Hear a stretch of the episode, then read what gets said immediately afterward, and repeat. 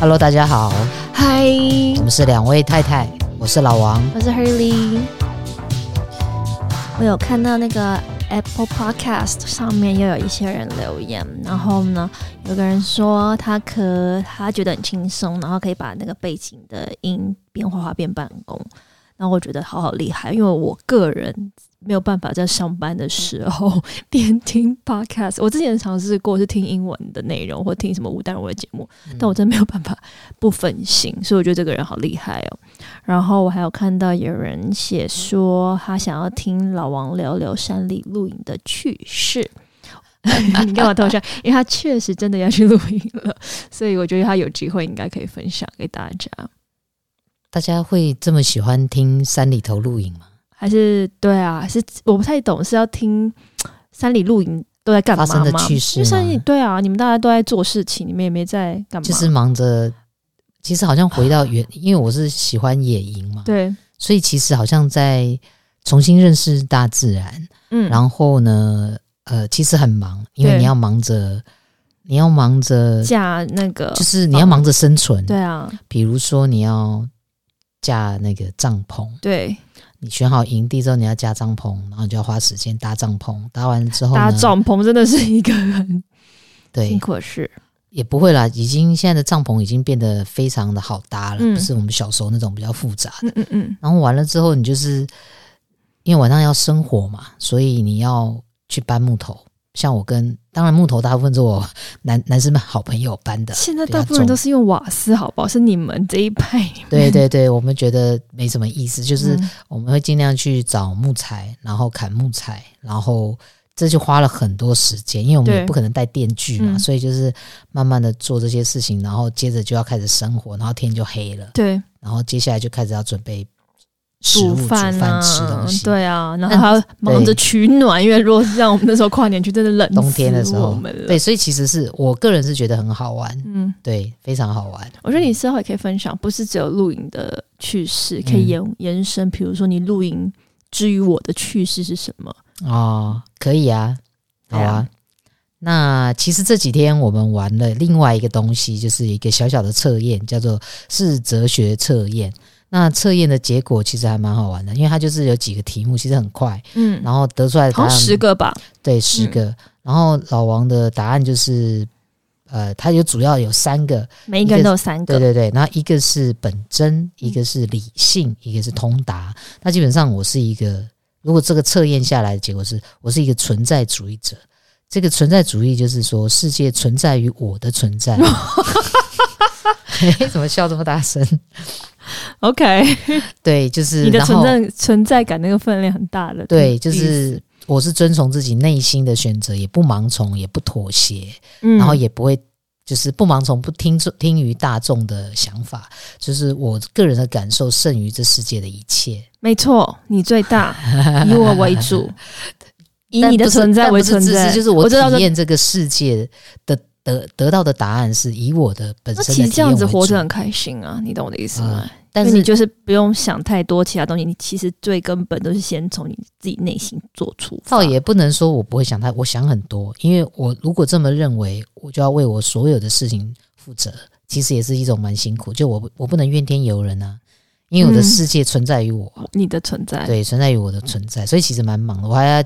忙着诠释它，忙着找答案，也不太会去挂杯，没有去理解干嘛的。对，那自己掌控自己命运的人，对，那太太的也可以分享。我们还是蛮不一样的，但是也有雷同，有相似的地方。欸、我们难得有雷同的地方。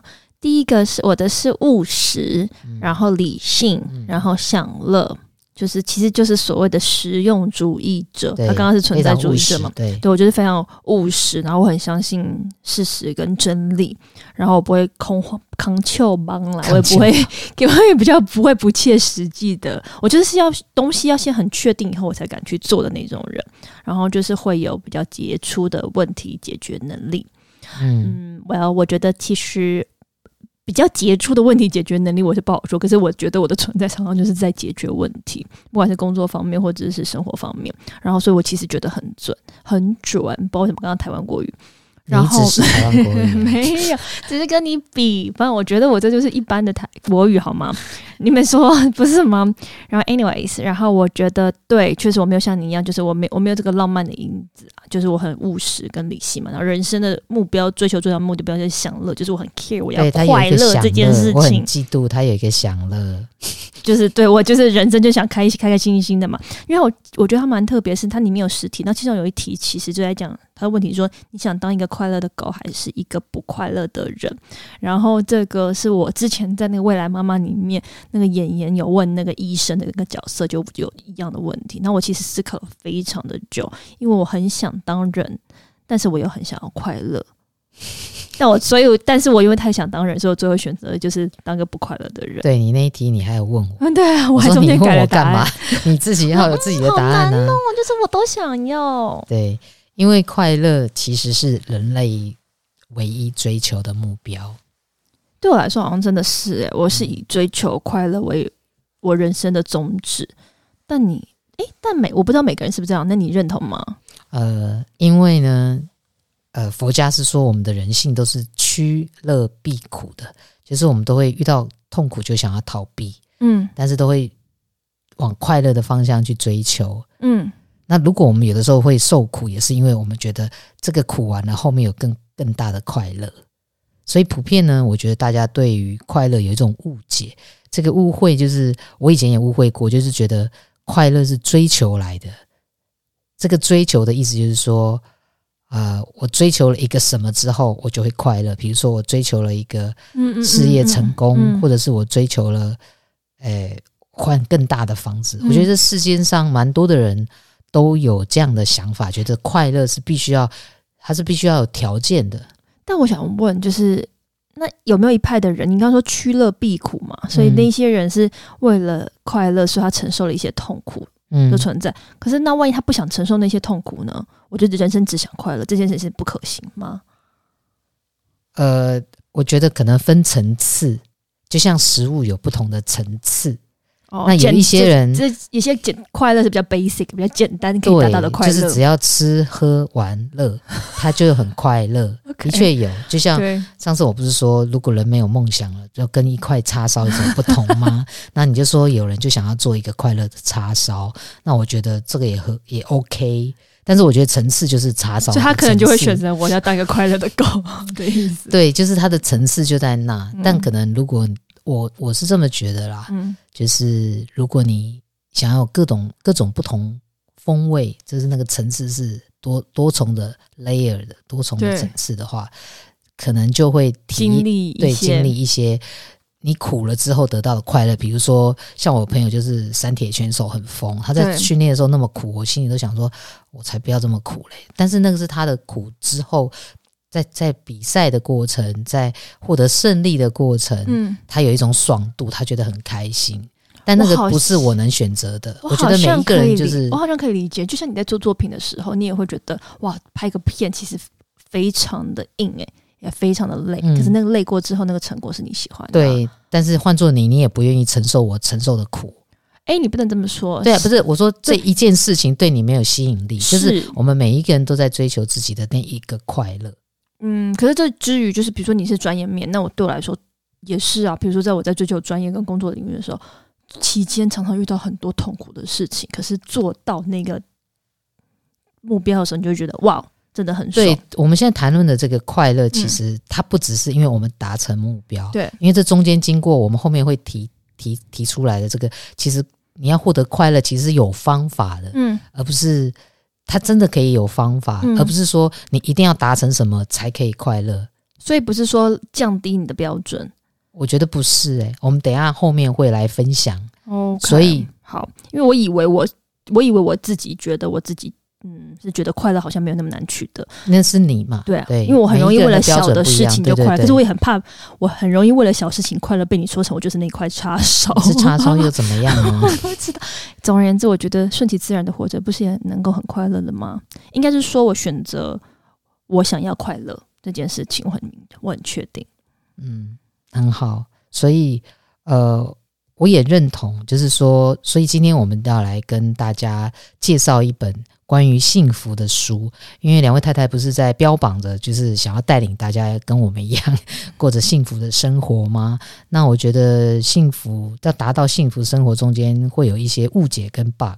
对，那我因为经历了一些事情，所以我铲除过这些 bug，然后所以可以跟大家分享。然后看到这本书，我觉得真的是很棒的书，所以这本书叫做呃这一生的幸福计划，它是由一个心理系教授所做的研究而写的书，所以他这个书中作者还特别声明，他不是空洞的，就是心灵鸡汤，他是有很多的研究数据，对，然后得到的总总结的研究成果，对对对，所以他书里头就特别强调，叫做幸福跟快乐其实都是一种技能。那其实跟呃老王看到的时候也觉得啊，对，这也是我。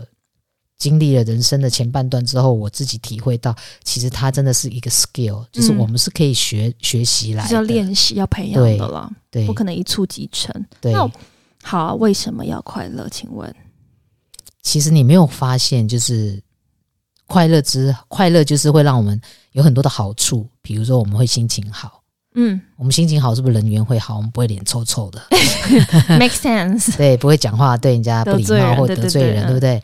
然后呢，我们也会更有活力。你有没有发现你在开心的时候是更有活力的？嗯，然后也比较愿意跟人家合作，嗯，对不对？就整个氛围、气氛跟状态，对，别人也喜欢跟你合作。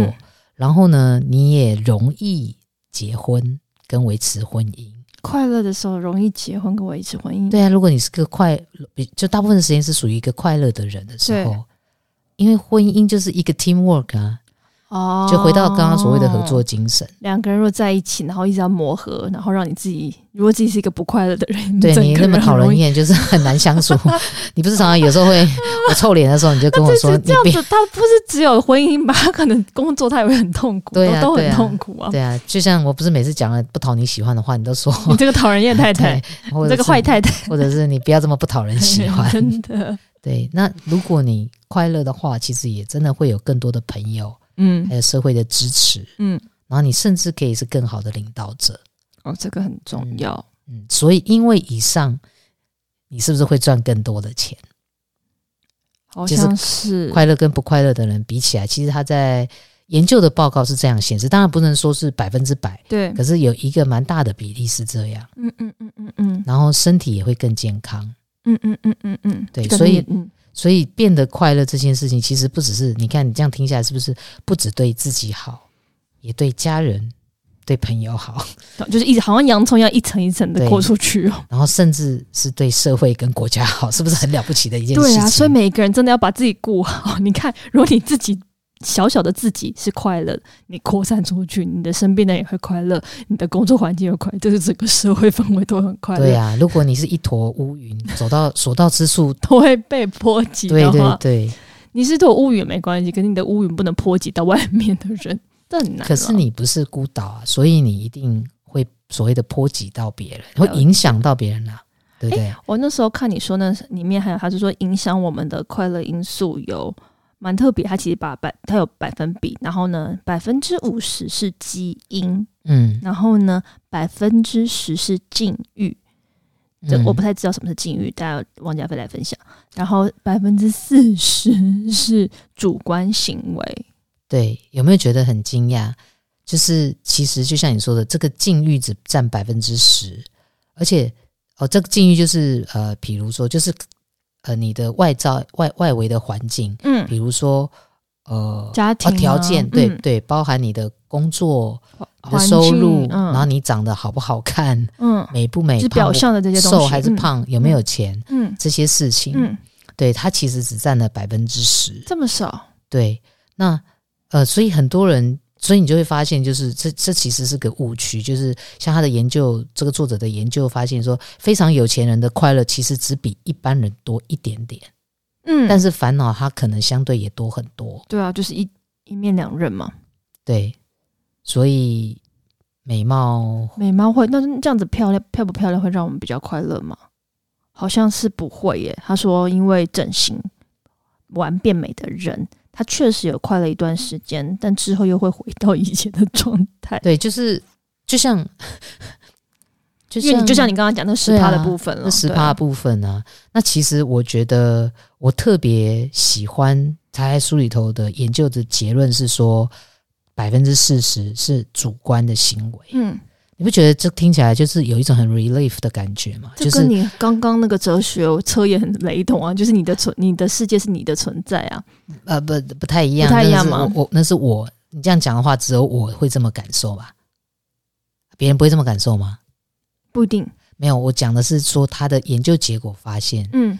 然后他也希望大家可以理解，百分之四十是主观的行为。嗯，对。那你为什么喜欢这句话？就是呃，你不觉得这样子我们就可以？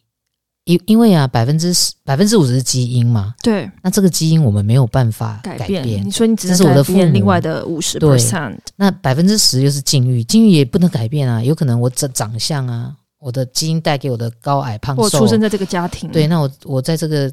因为这个家庭继承的社经地位，嗯，对不对？然后或者是说啊，我的我的聪明才智到哪里，我可能在社会的努力下，我能得到的这个结果也是在某一个程度。我可能想要更有钱、嗯、或爬得更高，我我觉得我的快乐来自于这里。那你就有一个 bug bug，对，对，所以百分之四十主观行为就太好了，就是一切就解放了，就是你自己选择你要不要快乐，这个意识是很重要的，没有错，而且。对，难怪我很容易快乐，因为我刚刚讲，我 你旁边的百分之六十你都不太在意了，就是我我就不想要不快乐啊，我 没有我不想被不快乐给控制，所以一件事情发生的时候会尽量选择快乐这个心态，或者尽量会选择让我快乐的事情做，然后尽量不让那些不快乐的事情来影响我。这个其实就是太太冥冥之中也有哲学家的精神了，因为。老王这不是特别喜欢，我有，不是因为我有享乐这个特质吗？那好好，那那也没有，就是这一句话我特别喜欢，就是一个哲学家亚里士多德说的，他说：“快乐是在深思熟虑的行动中的灵魂表现。”哇，天哪！我就是一个，我以为他没有深思熟虑过，但其实已经深思熟虑过。你有你有深思熟虑吗？Okay, okay. 不知道，就我不知道。你刚刚帮我拆解我刚刚说那句话，就是我选择我想要快乐，我有意识的。选择我要快乐，因为快乐其实它不全然是一种直觉的反应。我觉得你是想过的，因为你刚刚说你不想要被他控制嘛，对，所以这句话就是它是一种选择灵魂的表现的方式。嗯，就是我们遇到一个事情之后，我们要怎么表现，要怎么 react？如果我们是深思熟虑过后的行为，嗯，你不觉得这个就太棒了吗？嗯嗯，我们那会又回到我们之前一直在一直在跟大家分享，你要有觉察，对。你要知道你为什么这样反应，嗯，然后你要选择你的反应，对，你不要是 没有，就是你就是一个被波及到，然后不是，然后你就是直觉的，嗯，反射，反射，这个就不是那个反应。那要让自己保持快乐，就跟我们要能够精通一个才艺或运动一样，都其实是需要时间跟心血去练习的。嗯嗯嗯嗯。那有些人可能比较快，就像呃。对，有些人的才艺就是学一个东西会很快。对，那这件事情，我觉得大家也不要比较。就是像太太，就是那一种，她、嗯、还蛮，我觉得她我在旁边观察，她是花蛮短的时间就 get 到这个 point，不像老王就花了前半生。我的哲学测验的我的特质就有这个享乐，你我天生我天生带享乐，对，你就是会我想要快乐。对，那可能我的基因也很多快乐，也是有可能。所以呢，快乐快乐不是别人的责任。嗯。对不对？也不是你爸妈给你的遗产够不够多，也不是你的太太漂不漂亮，是你选择你要对事情表态的态度是什么？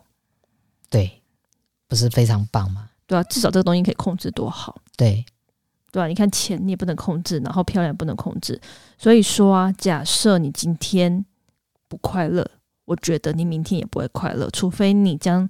你手上事情握在自己的决定中，呃，握在你自己的手上，然后你要采取行动。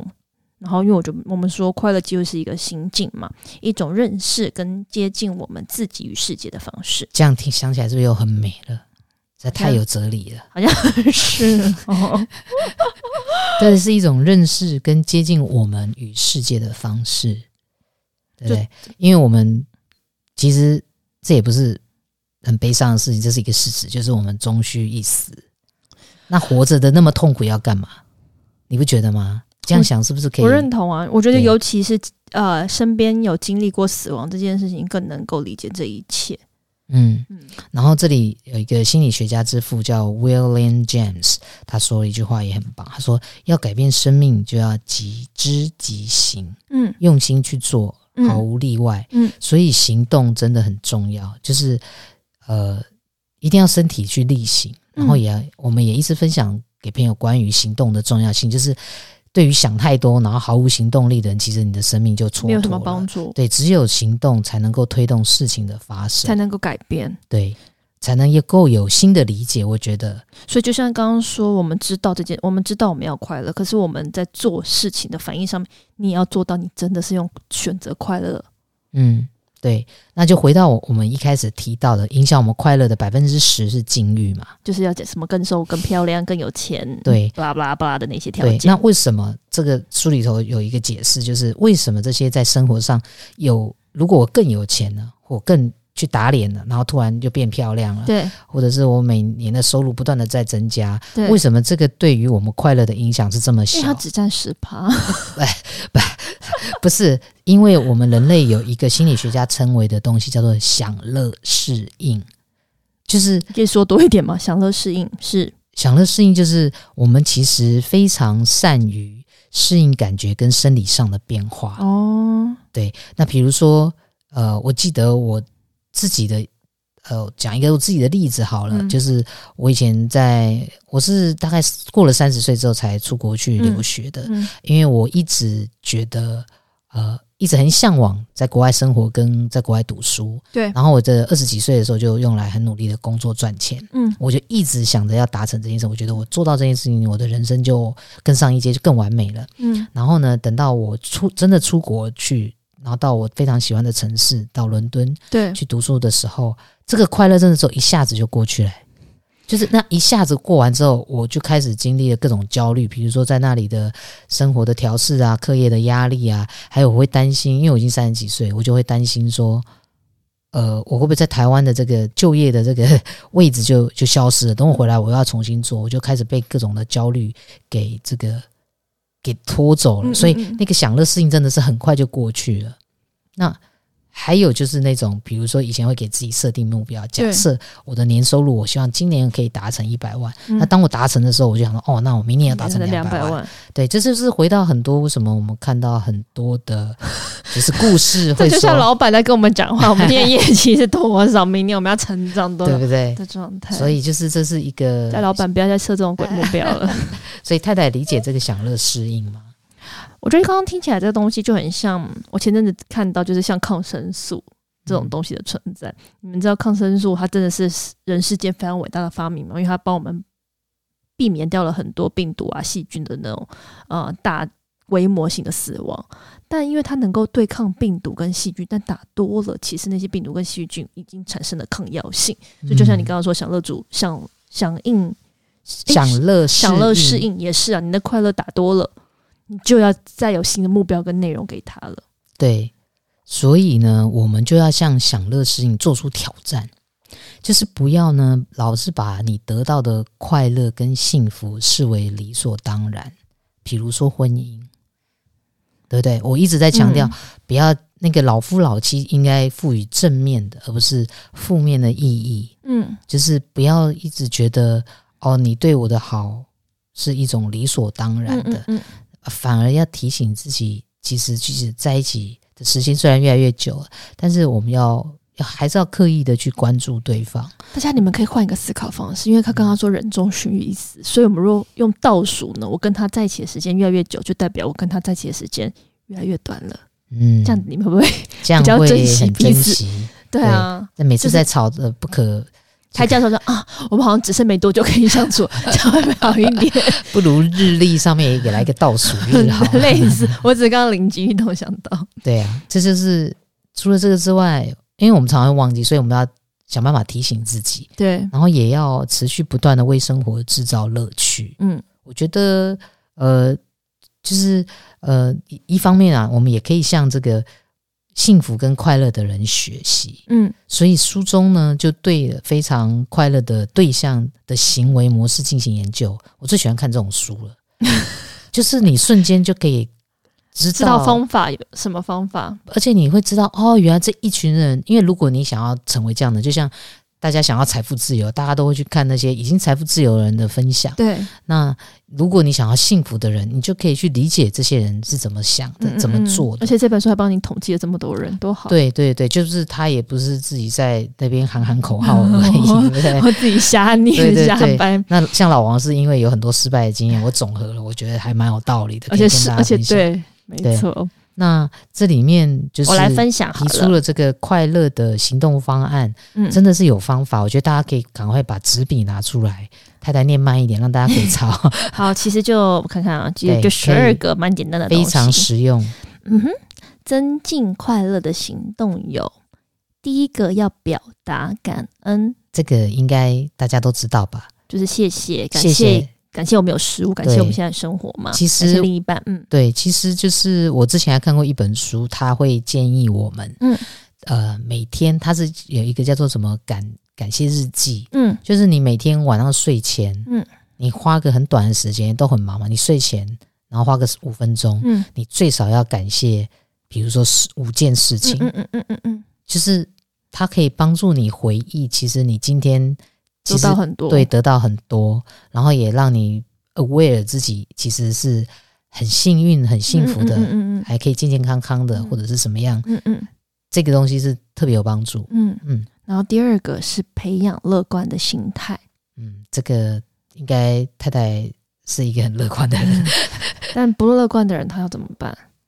所以要培养啊，一样我们就讲说。这是可以学习的，是就像 skill 嘛。嗯、我老王是一个摄影师，但是我也是从对于摄影一知半解，没有什么很正确的知识开始。嗯，不管是从跟别人学习、跟师傅学，还是看书学，嗯、还是看电影学，嗯、慢慢累积跟实际操作，再从错中学习。我觉得所有事情就是这样学起来的。嗯、所以我觉得乐观也一定是可以培养的，嗯，对不对？或者是说。不乐观的时候，你也可以不乐观，可是那个时间不要拖太久。你要给自己设一个临界点，时间到了，好了，我们就要用乐观思思考。这个就是下面的下面的行动方案哦。看看第三个，避免想太多，不要钻牛角尖，对，也不要跟社会比较，因为因为啊，不是因为你想太多，其实想太多，你就是像你刚刚说，你要给自己设一个时间。对，当你遇到不爽、不开心。比较挫败的事情的时候，嗯、你可以想，你可以想说我坏点子，但你给自己，比如说，我就想那十分钟，我用力的想，然后用力的咒骂，然后十分钟结束就闭嘴，嗯、然后就说 OK，我不能再这么钻牛角尖下去。我觉得这也是一个很好的方法。就像很多人失恋被打击到，他们可能会说、欸、啊，有些人就是哇，我就是给我自己三天；有些人觉得啊，三天太少了啦。有时候看每个人嘛，有些人会说啊，我要给我自己一个月的时间，就在那个月的时间尽情的去。堕落啊，干嘛的？去哭啊，然后去伤心啊。但是的确，真的要给自己一个 deadline，我觉得是比较、啊、比较健康的啦。是啊，对。然后你也不能跟社会比较，尤其我们现在社群媒体这么多，嗯，你感觉好像好像都觉得别人过得比你好，人很容易，人很容易觉得别人盘子里面东西比我的盘子里面的少。对，所以我觉得这个也要大家学习，就是我们不要做这种比较，千万不要，这个就是为难自己。不，我觉得一般的人不比较这个心态是真的蛮难的。那就又回到感恩啊！你细数你的恩典，想想你有的，对，因为他可能没有那些东西，没有关系。如果这一个地方你比较难做到，你就加强在别的行动方案里头来。太太，我们再继续。比如十二点里面可以加强你，我觉得其中四点比较厉害，你就你可以用力做啊。我觉得不一定你每一项都做得很好，就像比如说每一个摄影师他有他。强项的地方，我觉得你刚刚这个说的真的非常有力。对，对啊，就是加强你的优势，对，丢 掉你的弱势。好，第四个就是行善。对，我觉得有一个行善账户是蛮好的。嗯，其实就像感情账户。嗯，那为什么我们说行善很重要？其实我有一个，以前我有一个很好的啊，我有一个很好的朋友，不是以前，现在还是很好啊。然后呢，我要讲的是，他以前他有一段时间就是失恋，经历蛮大的伤伤痛伤害的。然后他有一点走不出来，但是后来他借由呃领养了很多呃残障猫狗、残障猫，然后照顾他们。嗯，呃，这其实也是一种行善方式，就是你去做义工或什么，只是他刚好很爱小动物，对，然后他照顾他们，真的花了他非常多的时间跟精力，还有金钱。嗯，可是他也因为这样照顾，他很快的就站起来，对，就他就不再那么有力量的感觉，对，他就有力量，因为他可以给予。所以当你可以给予的时候，其实你其实你是给自己力量。你虽然在帮助别人，但你同时会获得，因为你在帮助的时候，你会看到人家跟你说谢谢啊，嗯，你会感受到自己好像，诶，我好像有那有一些益处对于别人，嗯，所以我觉得行善是很好的。这跟为母则强的概念是不太一样的，因为那天我朋友说，我朋友平常是一个很温柔婉约的人呢，可他就说，如果有一个陌生人或者是奇怪的人靠近他的儿子，他就会变得，他就会为他儿子站起来，然后。骂那个人是，但应该不太一样，太代表有差别。OK，好，好，第五个是培养人际关系。嗯，这个我觉得太太，你有没有觉得非常重要？是啊，对，我觉得人是需要连接性的东西嘛。对，尤其是这种除了你的家人之外，当然家人非常重要，嗯，但是你有几个很要好的朋友，对，呃，他们就是有这样的关系，其实他。还可以提供你一些基本的需求，比如说归属感。对，除了你的家人之外，你还有这些朋友。对，甚甚至上就是社会的社会资源也很重要。对，就是你找工作有时候还是好朋友会推荐你的。嗯，我觉得这个都非常重要。所以抽出时间要去经营你的人际关系。我觉得人际关系还有一个很重要的点，是因为，嗯，如果你把你如果你就你自己。你怎么你想事情怎么想破头，你就只有一种方式可以想。可是如果你跟别人交流的话，有另外一个世界的声音，他会告诉你另外一种不同的看法，你就不会自己在那边想破墙，对，想破头。所以 That's why teamwork 真的很重要啊。对，嗯、那这个人际关系，我觉得就是一样，不管是用在朋友之间，还是就是家人之间，你一定要表达你的你对他的爱意跟欣赏。OK，从。今天开始，你们就开始怎么做，不停的表达，我们都有爱意跟欣赏，老王都有，还有你的对你的朋友或你身边的人，我觉得其实都是了。对啊，对啊。好，然后第六个是发展因应的策略。嗯，其实就是说，呃，有两种的方法，一个就是你要 focus 在解决问题，对。那解决问题的时候，只 focus 在我能做的事情。嗯，因为它有很多的方，有的东西可能真的没有办法处理，对，就是问题已经发生了，能力所及的范围了，对，你只能选那些你可以努力的事情，你不要 focus 到你，你无法改变的，对你无法改变的事情，然后把那个东西责任担在你自己身上，也太痛苦了。对对，那或者另外一种就是你转念，嗯，就是如果真的完全。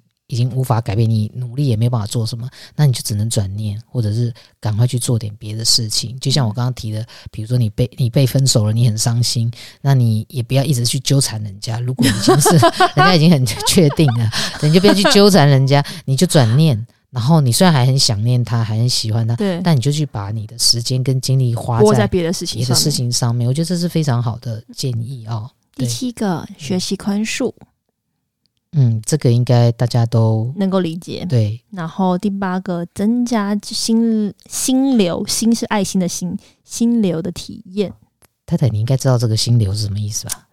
就像 spark 那样子嘛，就是那个感动的瞬间，活在当下的感觉嘛。就是你对，然后简单的讲，没有错，oh、简单的，Oh my god，我觉得很懂，Oh my god，你真的懂，对，okay. 就是做。找那些你做了会忘了时间的事情，你热爱的事情，那就是你热爱的事情，嗯，对不对？比如说讲话，老王喜欢讲话，有时候常常跟朋友聊天，聊的时候，哇，时间怎么过得这么快？比如说运动，运动也是，嗯，对。其实，然后跟你呃做这些事情，或者包含跟你爱的人在一起，其实你都是在一种心流的体验。你知道，有些时候我在做工作的时候。头脑很混乱的时候，我其实蛮喜欢做一些手工的东西，比如说叫包装，我觉得那个时候会蛮开心的，因为其实你那时候真的头脑是处于一个放空的状态，对，你就专注在那边包包包包包。OK，好，第八、第九个，哦，第九个，品味生活的乐趣。嗯，我觉得这个也非常的好，这个其实也是类似于。你哪一个不好？你每 一个都 这个我也很喜欢，就是类似于活在当下意思，就是他所谓的品味生活乐趣，就是增强或者是延长你乐趣的想法或行为啊？这样理解吗？不理解，就是就是你做的那件事情是增增强或者是延长这个乐趣的想法或行为，譬如很简单的，只是一朵花，你看到花的时候，不是只看到花，你还闻闻它，啊，然后赞叹大自然，对，就是老人的行为。